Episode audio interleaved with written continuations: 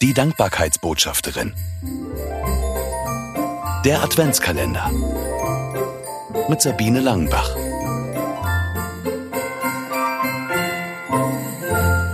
Lachfoxtrott. Ha, ha, ha, ha, ha, ha. Mitten im Drogeriemarkt lacht, Verzeihung, läutet mein Handy in voller Lautstärke.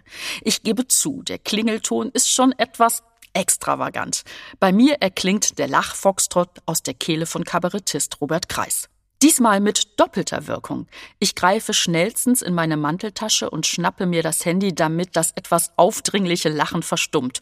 Und eine elegante Dame, die gerade in meiner Nähe steht, kann sich kaum noch vor Lachen halten. Trotz Corona-Schutzmaske kann ich es sehen und natürlich hören.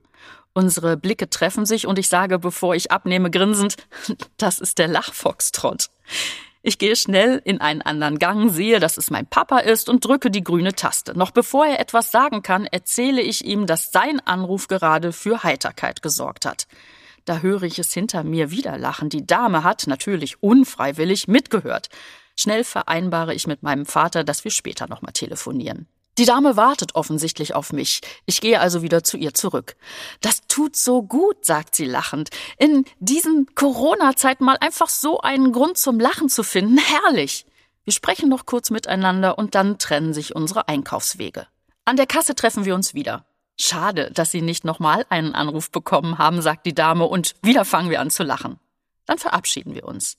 Mir fällt ein, dass ich neulich noch überlegt hatte, einen neuen Klingelton aufzuspielen. Wie gut, dass ich das nicht gemacht habe.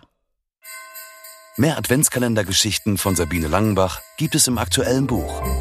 24 Mal hinhören im Advent. Erschienen im Neufeld Verlag. Erhältlich überall, wo es Bücher gibt.